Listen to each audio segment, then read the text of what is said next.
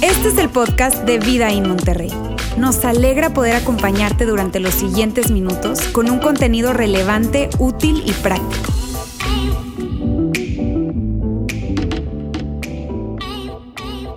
Algo que todos tenemos en común, si tú crees o no crees en Jesús, si te gusta o no te gusta la iglesia, algo que todos tenemos en común es nuestro amor por las historias.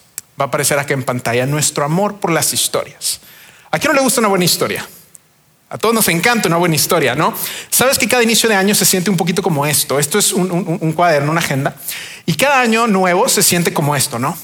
Tenemos un cuaderno en blanco. Los aciertos, los errores de 2021 se quedaron en 2021 y 2022 los podemos arrancar nuevitos, en blanco, listos para escribir una mejor historia. Y todos queremos escribir una buena historia, ¿cierto? Y de eso de eso es lo que vamos a estar hablando el día de hoy, porque te digo, a todos nos encanta una buena historia. Quizás tú tienes una novela favorita, quizás tú tienes una serie favorita. Yo en lo personal, y a ver cuántos geeks como yo hay acá, soy fan de la serie del Señor de los Anillos, pero fan, fan, fan, fan. No sé cuántos fans hay aquí también. Bien, por allá hay dos, tres, bien, chido, chido. Ya no, estamos agarrando vibra, vibra, bien. Sabes, este libro que está aquí, este azul, se llama Tierra Media. Yo soy tan fan que cuando mi esposo y yo nos casamos, viajamos al lugar donde se filmaron estas películas. Fuimos a Nueva Zelanda y fuimos al set donde se grabó la película. Así de fan soy, ¿no? Mi esposa jamás había visto las películas, entonces ella llegó y fue como que, ¿cuántos han visto las películas? Y ella de que, pues yo no, yo, pero pues yo vengo acompañando a mi esposo que es súper fan, ¿no? Y, y este libro lo vi ahí y es la historia de cómo los productores filmaron esa película. Entonces, no solo me encantó la película en sí, sino la historia que hay detrás, cómo escogieron las ubicaciones, el set, los vestuarios, todo. Para mí se me hizo una historia fascinante. Y yo sé que tú tienes una historia favorita, probablemente una película favorita, probablemente un libro favorito, ¿cierto? Eh, ahora que fue diciembre, a ver, los chavos, ayúdenme. ¿Cuántos fueron a ver Spider-Man? ¿Cuántos creen que es un 10 de 10? ¿Cuántos no la han visto y dicen no me la spoilees, por favor? No vamos a spoilear aquí nada. Pero todos, todos, todos amamos una buena historia, ¿cierto? Yo creo que eso es algo en lo que, en lo que todos podemos estar de acuerdo. A todos nos gusta escuchar una buena historia.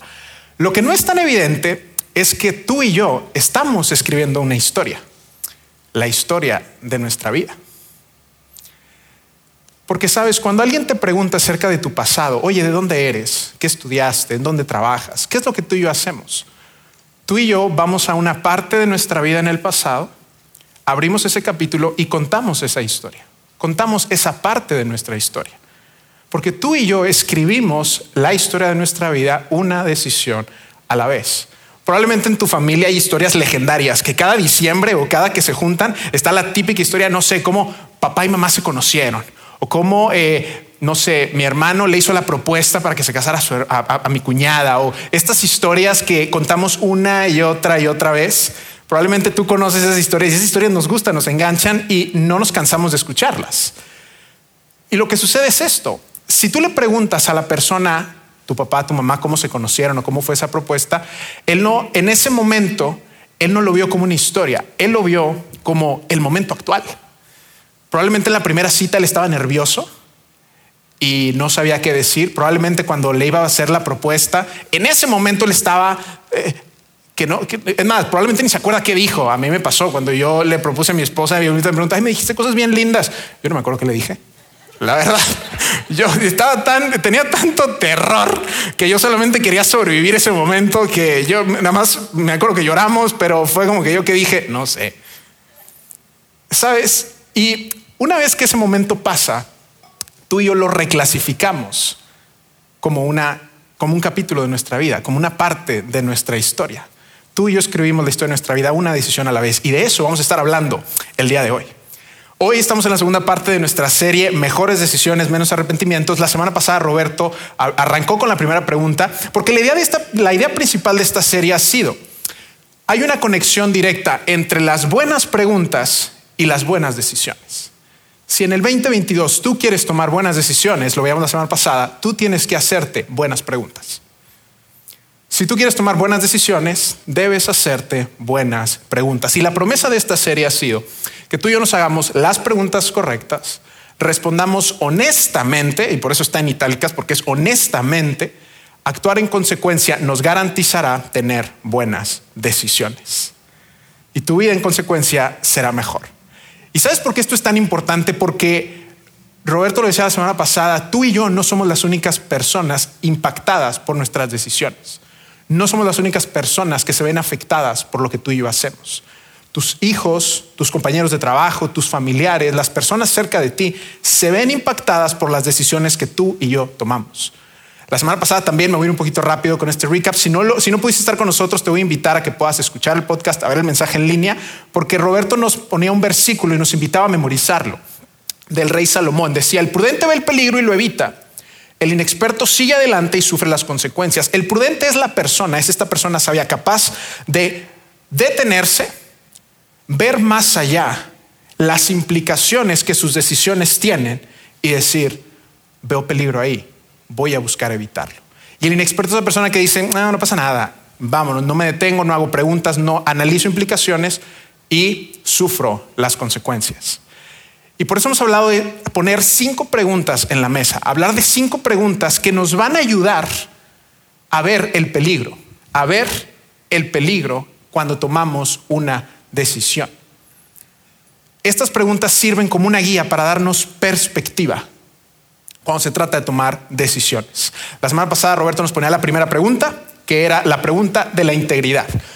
Decía, ¿estoy siendo honesto conmigo mismo? Y lo agregaba, ¿realmente? ¿Realmente?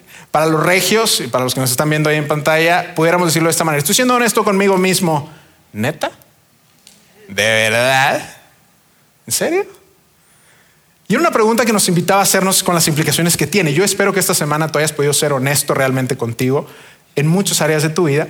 Y la pregunta de hoy es lo que hemos llamado la pregunta del legado. Cuando se trata de escribir historias, de hablar de nuestro futuro, de lo que queremos hacer este 20 años, la pregunta de la que quiero que hablemos en los próximos minutos es esta. ¿Qué historia quiero contar? ¿Qué historia quieres contar? Piénsalo de esta manera.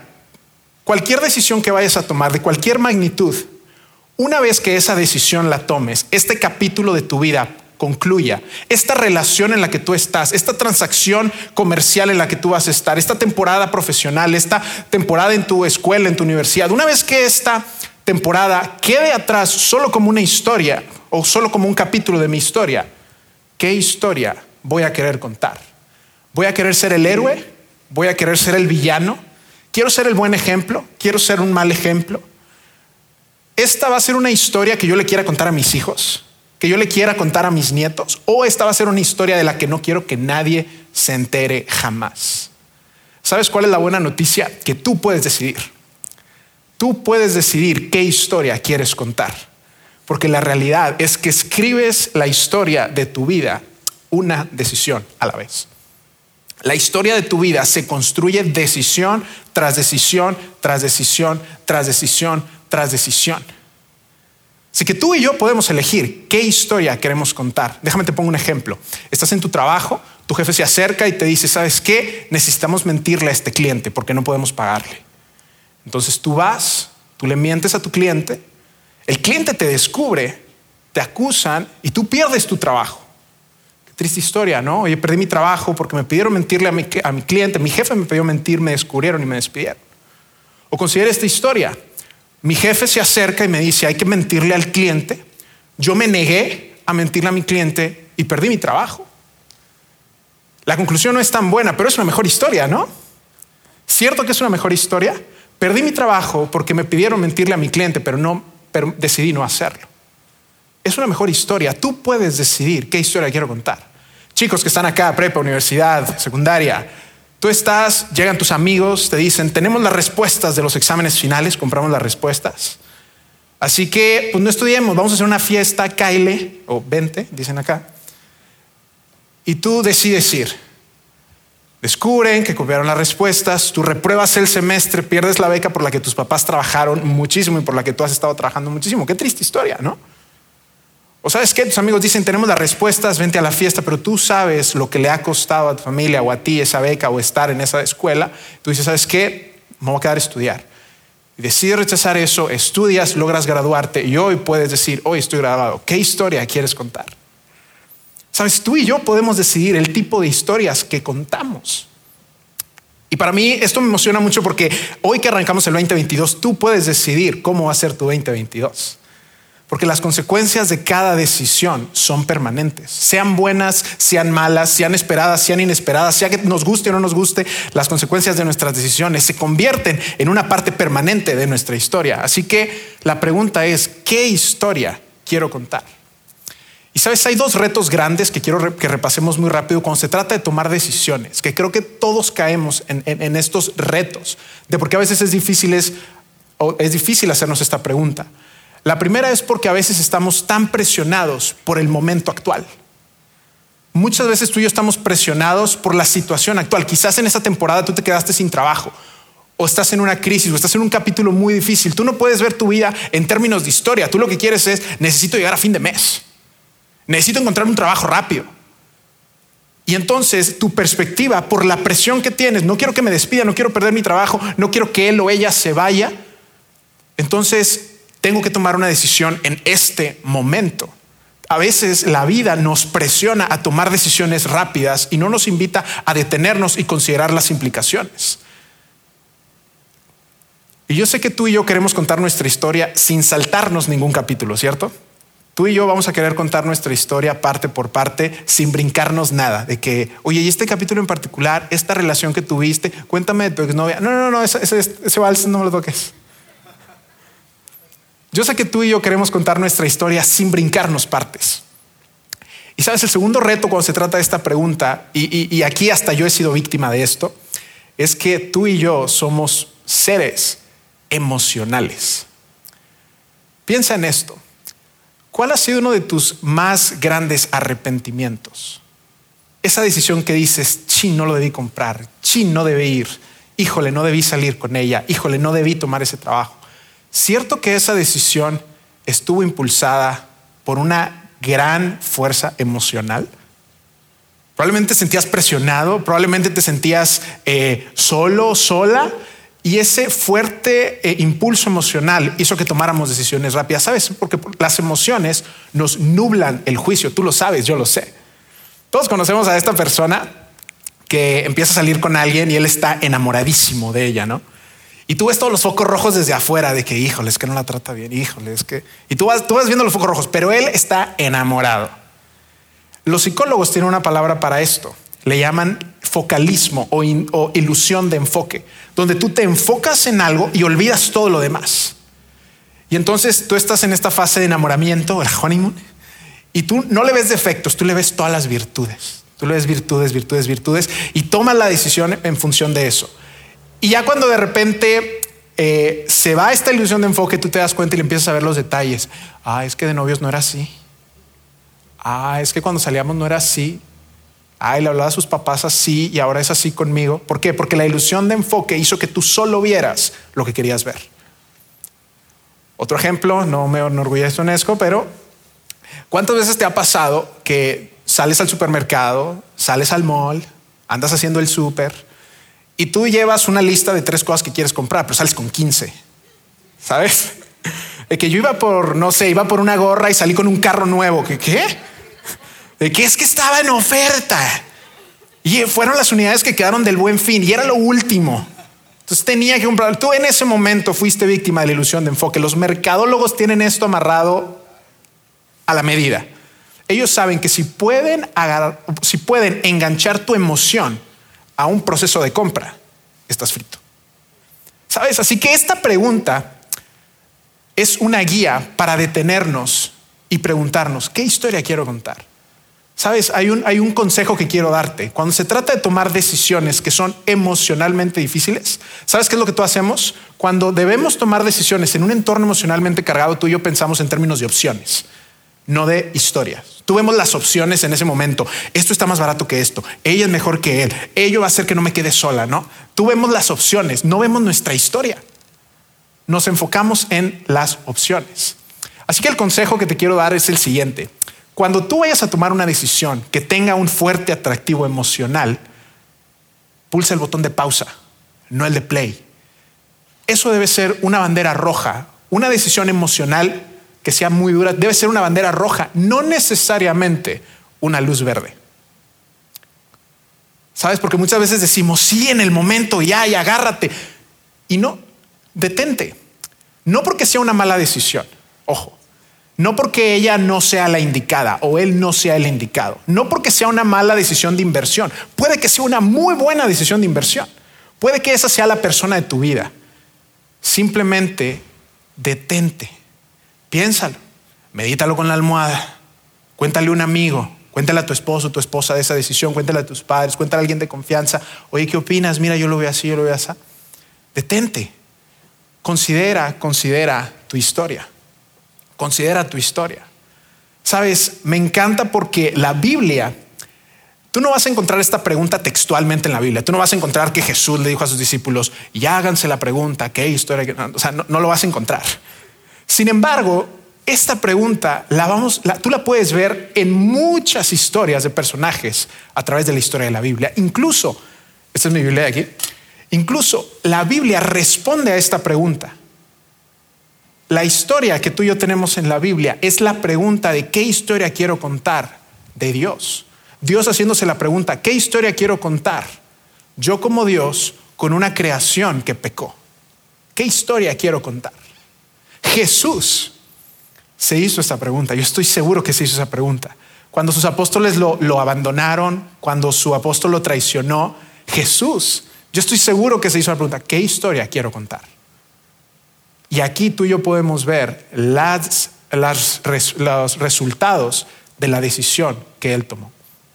Así que eh, quiero que veamos la historia muy particular de un personaje de la Biblia en el Antiguo Testamento. Si tú creciste en la iglesia, muy probablemente has escuchado esta historia. Si tú no creciste en la iglesia, te la voy a resumir muy rápida. Es la historia de José.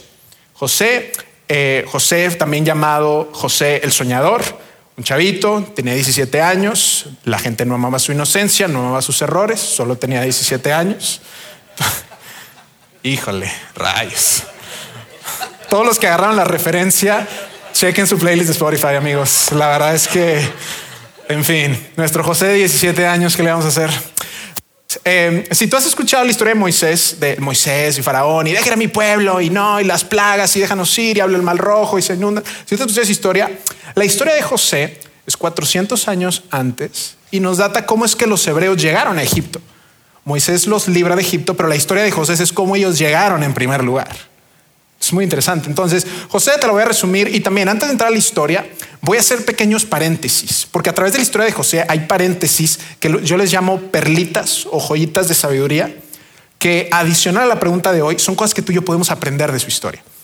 Así que él es un chavo de 17 años, tenía 11 hermanos y sus hermanos, para decirlo brevemente, lo odiaban. Tal cual. Lo odiaban por dos razones muy sencillitas. La primera razón es que él era el hijo favorito. Entonces, eh, perlita de sabiduría. Número uno, padres no tengan favoritos. ¿Sabes?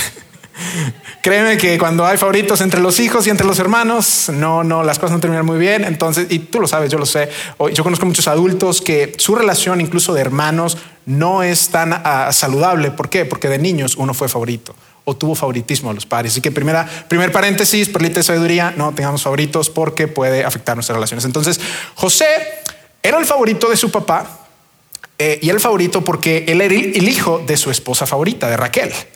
Y él le daba favoritismo porque también era uno de los más chiquitos. Entonces le daba ropa y de hecho le dio una ropa como que la, la de mejor calidad, una túnica de colores, se la regala. Y también lo odiaban porque José tenía una mala actitud. José tenía sueños y eran sueños que todavía presumía. Haz de cuenta que él estaba dormido y le decía, hermanos, hermanos, fíjense que soñé que estábamos en el campo y había unas gavillas de trigo, la mía se levantaba y las de ustedes se inclinaban ante mi gavilla. Y las de ustedes se inclinaban a la mía. Imagínate los hermanos. De que, ah, ok, o sea, tú vas a ser eh, quien mande y tú eres el chiquito. Ah, ok. Era una actitud. Luego en otro desayuno llega, hermanos, hermanos, aquí no saben qué, tuve otro sueño. En este sueño, el sol, la luna, las estrellas, once estrellas, que eran los once hermanos, se inclinaban ante mí. Y ahí los hermanos como que, ah, ok, ok. Imagínate, imagínate un hermano chiquito, favorito de papá, mimado, y que todavía te dice, tú vas a servirme a mí toda tu vida. Pues no era el favorito. Entonces te hago la historia un poquito eh, más, más movida. ellos deciden en una ocasión que tienen oportunidad, deciden tomarlo, lo golpean y deciden matarlo. Y cuando lo van a matar, uno, de los hermanos dice, ¿sabes qué? Eh, ¿Sabes qué? No, no, no derramemos sangre, no lo matemos. Mejor vamos a echarlo a una cisterna. Se quede sin comida, se muere y al menos nosotros no derramamos sangre. Mira qué nobles. Nosotros no derramamos sangre. Él se murió por pues, de hambre. Entonces estaban debatiendo eso y de repente ven una caravana de, que transportaban esclavos o que traficaban esclavos. Y otro hermano dice, oye, espérate, ¿por qué no mínimo pues, nos llevamos una lana? Un poquito de dinerito, no le cae mal a nadie. Entonces lo que los hermanos deciden hacer, y si tú conoces la historia, tú lo sabes, es vender a José como esclavo. Sus hermanos lo venden como esclavo, agarran su ropa, la, la llenan de sangre la llevan con su papá y le dicen, ¿sabes qué? Un animal salvaje lo mató. Un animal salvaje se comió a José y a partir de ese momento los hermanos de José se convirtieron en mentirosos de por vida. A partir de ese momento, cada desayuno, comida y cena que ellos tenían con su padre, ellos sabían lo que habían hecho. Y a partir el resto de sus vidas, el resto de su historia, los, los convirtió en mentirosos de por vida. Otro paréntesis, no tomes decisiones que te hagan un mentiroso de por vida.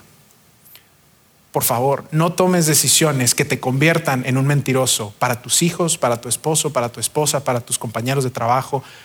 Cualquier cosa que ganes en el momento no se compara con vivir una vida de mentiras. Los hermanos de José se dejaron llevar por su envidia, por sus celos, por su odio y se convirtieron en mentirosos de por vida. Regresemos con José. Él es esclavo, se lo lleva a la caravana, se lo lleva a Egipto y lo compra, si tú conoces la historia, lo compra esta persona llamada Potifar. Era un capitán de la guardia del faraón de Egipto, lo compra como esclavo y José ahí tiene que tomar una decisión. Y él tiene que tomar una decisión y dice, ok, voy a huir, voy a ser lo menos eh, indispensable como esclavo, o sabes qué, aunque alguien más tomó control de mi vida, voy a hacer lo mejor que pueda con lo que tengo. ¿Qué voy a hacer? Un, dilema muy interesante para un niño mimado de 17 años, ¿no?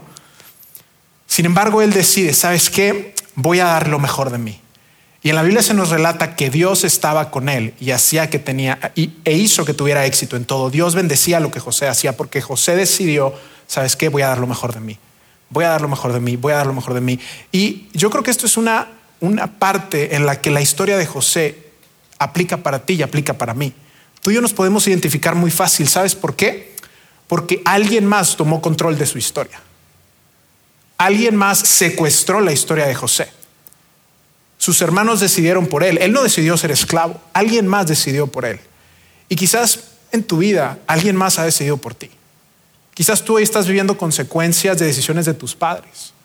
O quizás tú en tu trabajo has sufrido consecuencias de decisiones de tu jefe, de otros compañeros. Alguien más en algún momento ha tomado control de tu historia.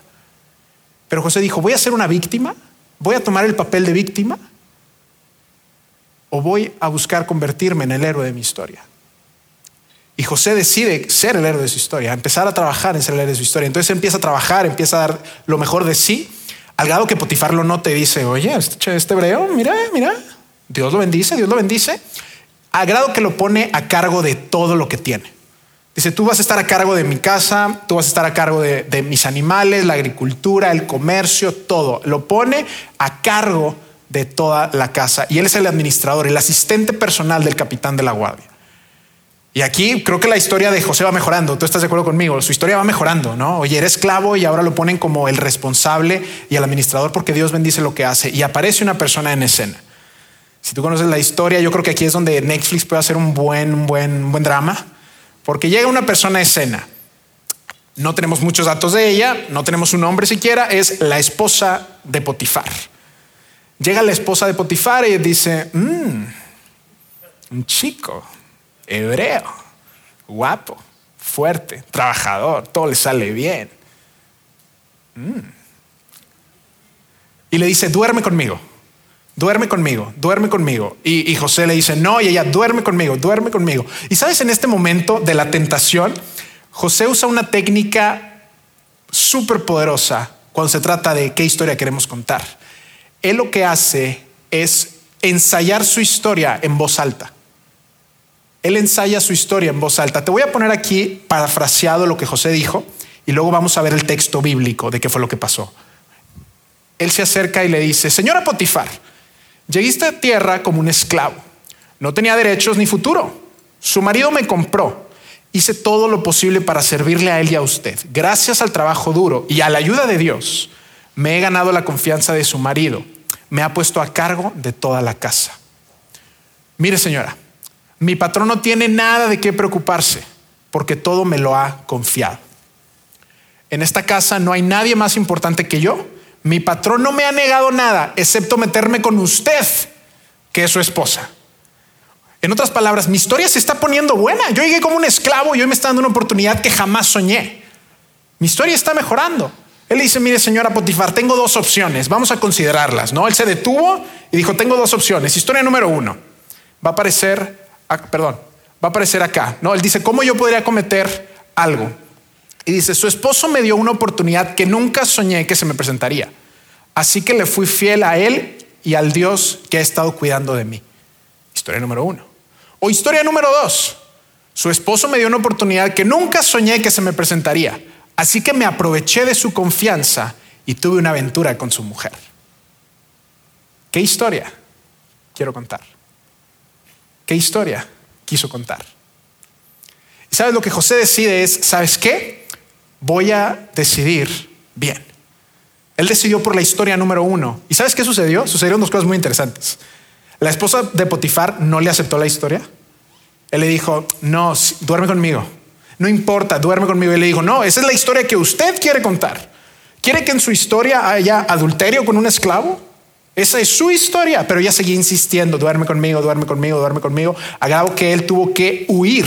En una ocasión él llega y ya le dice, duerme conmigo, no quiero, y le agarra la ropa y él sale corriendo y ella lo acusa de, de querer violarla. Y también hago otro paréntesis acá, hombres, hombres casados, tú no discutes con una mujer, tú no discutes con una mujer casada Tú no tratas de razonar con una mujer que te quiere seducir. Tú huyes. Y eso fue lo que José hizo. Yo le digo mucho a los estudiantes, estudiantes, cuando tú estés con una niña, mira, no importa cuánto ames a Dios, no importa cuánta Biblia te sepas. Si una niña te quiere seducir, tú huyes, porque somos hombres. ¿Sabes? Entonces José huye. Ella lo acusa y Llega a Potifar, le dice, este esclavo que tú trajiste intentó violarme. Lo agarran, lo meten a la cárcel. Chido, ¿no? ¿Y sabes aquí qué sucede? Segundo strike. Segundo momento en el que José decide hacer lo correcto y sufre consecuencias injustas. Tú estás de acuerdo conmigo. Oye, yo quise, quise respetar a tu esposa y me echaron a prisión por eso. Ese capítulo no, no, no estaba bien. Yo creo que aquí José se puede haber quejado con Dios. Puede haber dicho, Dios, estoy echando ganas, Dios. Quiero escribir una buena historia y, me mandan a la cárcel. ¿Qué onda?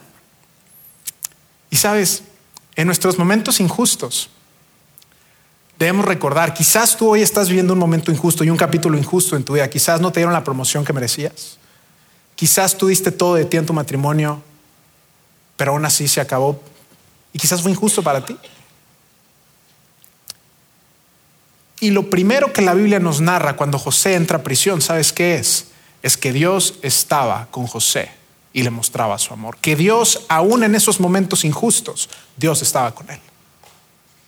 Y quiero recordarte, antes de seguir con la historia, que aún en tu capítulo difícil o si estás tú sufriendo una injusticia, Dios está contigo. Y este capítulo es solo eso, es un capítulo, no es toda tu historia. Muchas veces pensamos que un capítulo de nuestra vida es toda la historia. Pero un capítulo es solo eso, es un capítulo. Entonces José entra a la cárcel y te lo quiero poner así, porque nuestras, nuestra respuesta a decisiones de capítulos difíciles en nuestra vida son los que marcan la diferencia en nuestra historia. ¿Cómo respondes a un capítulo difícil? Es lo que marca la diferencia en tu historia, para bien o para mal. Una crisis, una infidelidad, una pérdida de trabajo injusta, esos momentos difíciles es donde tú puedes decidir ¿Qué historia quiero contar? José pasa 11 años de esclavo, cuando tenía 17, tiene 28, luego sucede lo de la esposa de Potifar, lo mandan a la cárcel y él está dos años en prisión. Estando ahí, conoce al panadero y al copero del faraón, ellos tienen un sueño, él se los interpreta. Eh, la historia es, eh, es, larga, yo creo que Netflix pudiera ser literal una serie, de verdad te invito a que Génesis 37 tú la busques, de Génesis 37 50 está buenísima, entonces te las voy a resumir para llegar al punto que quiero llegar. Eh, él les interpreta los sueños al copero y al panadero, se cumplen lo que él, lo que él eh, les, les dijo de sus sueños y los restituyen y el copero regresa con el, con el faraón. Él le dice, acuérdate de mí cuando regreses con el, con el faraón. Se olvidó de él, no se acordó. Pasan los años, pasan dos años y de repente el faraón tiene un sueño. Tiene dos sueños, de hecho. Tiene dos sueños raros, como que raros, raros y dice, alguien que me interprete el sueño, alguien que me interprete el sueño. Y el copero se acuerda, ah, yo me acuerdo cuando estaba en prisión, conocí a un chavito, un esclavo hebreo, que me interpretó el sueño y se cumplió. Probablemente le puedan preguntar a él. Así que el faraón manda llamar a José y le dice, mira, este es mi sueño. Y como que estaba medio vibrando alto el, el faraón porque, porque le dice, mira, mi sueño del río Nilo salían siete vacas y luego salían siete vacas flacas y las flacas se comían a las gordas. Y luego yo me desperté y luego tuve otro sueño donde había como unas espigas de trigo y luego salían otras siete espigas que estaban como secas y las secas se comían a las otras. Imagínate cómo, cómo, cómo comen, no sé. Pero él le dice, tengo estos dos sueños, están raros, interprétamelos. Y José le dice, yo no puedo. Es Dios quien interpreta los sueños. Y esto es clave porque aún en ese momento José le dice al faraón, no está en mí interpretar el sueño, es Dios quien le ha, eh, quien eh, interpreta el sueño. Imagínate el carácter de José.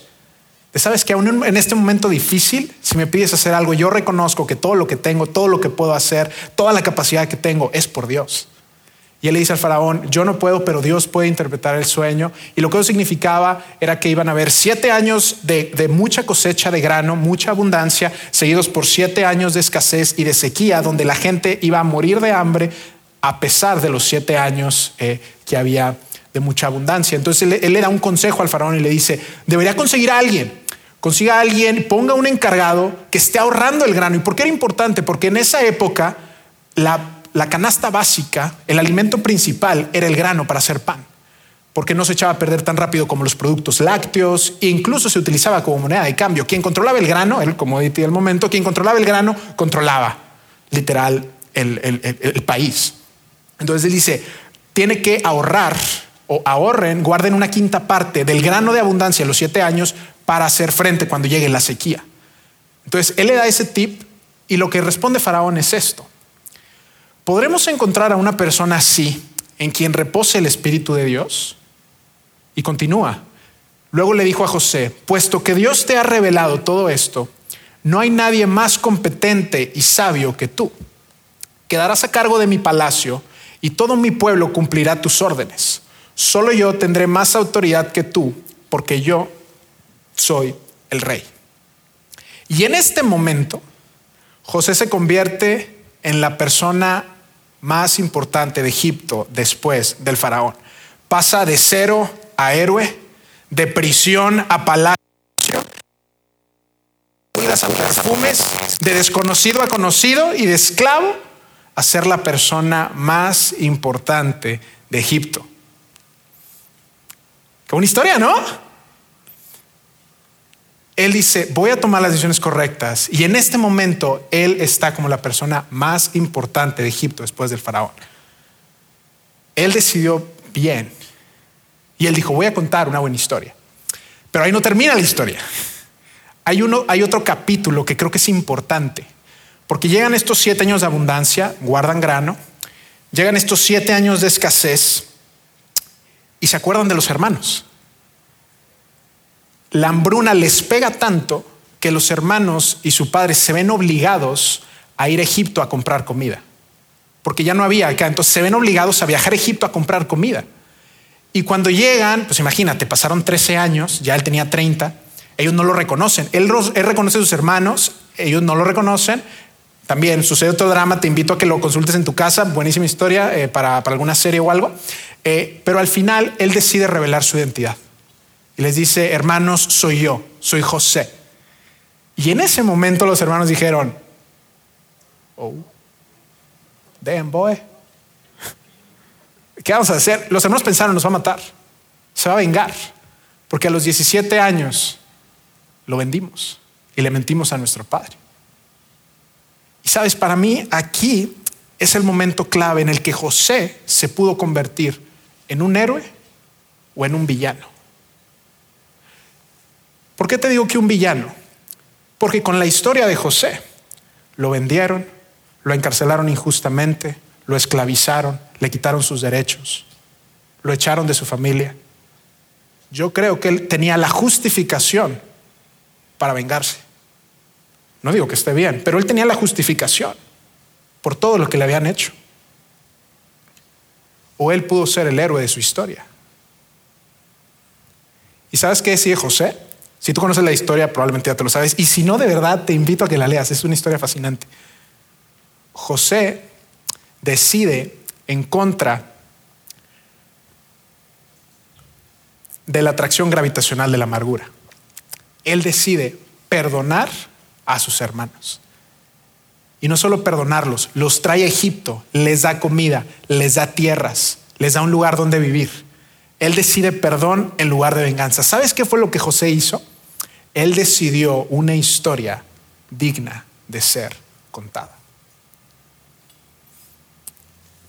Por eso la llamamos la pregunta del legado. Porque él decide escribir una historia que hoy forma parte de las páginas de la Biblia y es un recordatorio para ti para mí de que los capítulos difíciles no son toda nuestra historia y que tú y yo podemos decidir, aún en los momentos difíciles de nuestra vida, escribir una mejor historia. Dios desea que tú seas el héroe de tu historia, que a pesar de lo que te hicieron, a pesar de lo que estás sufriendo, a pesar de lo que estás pasando, que tú puedas escribir una buena historia. Así que regreso contigo, regreso conmigo. ¿Qué historia quieres contar? ¿Qué historia vas a querer contar?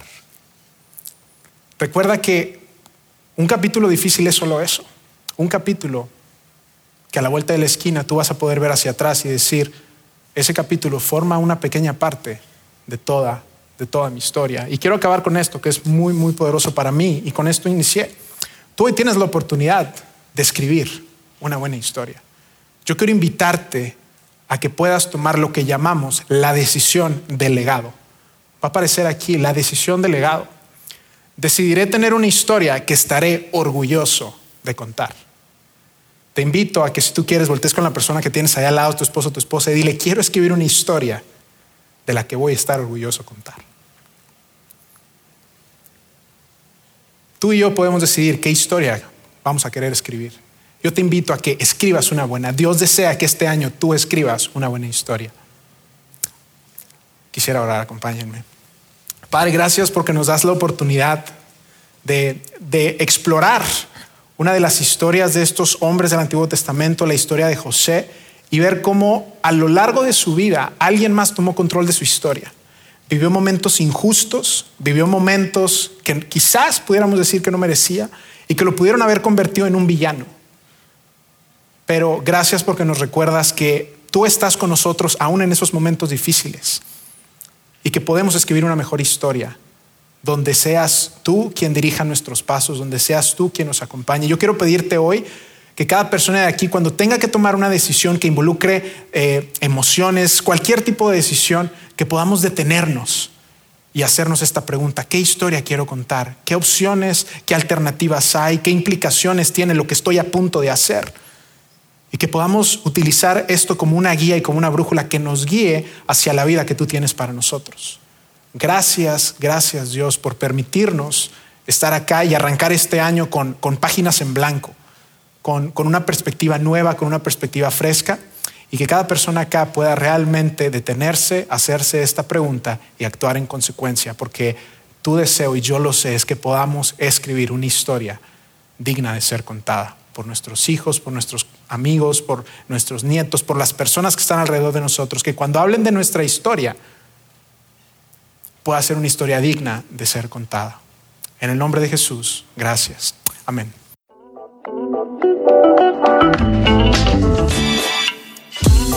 Sigue conectado a los contenidos de Vida en Monterrey a través de nuestro sitio web y de las redes sociales. Muy pronto estaremos de vuelta con un nuevo episodio.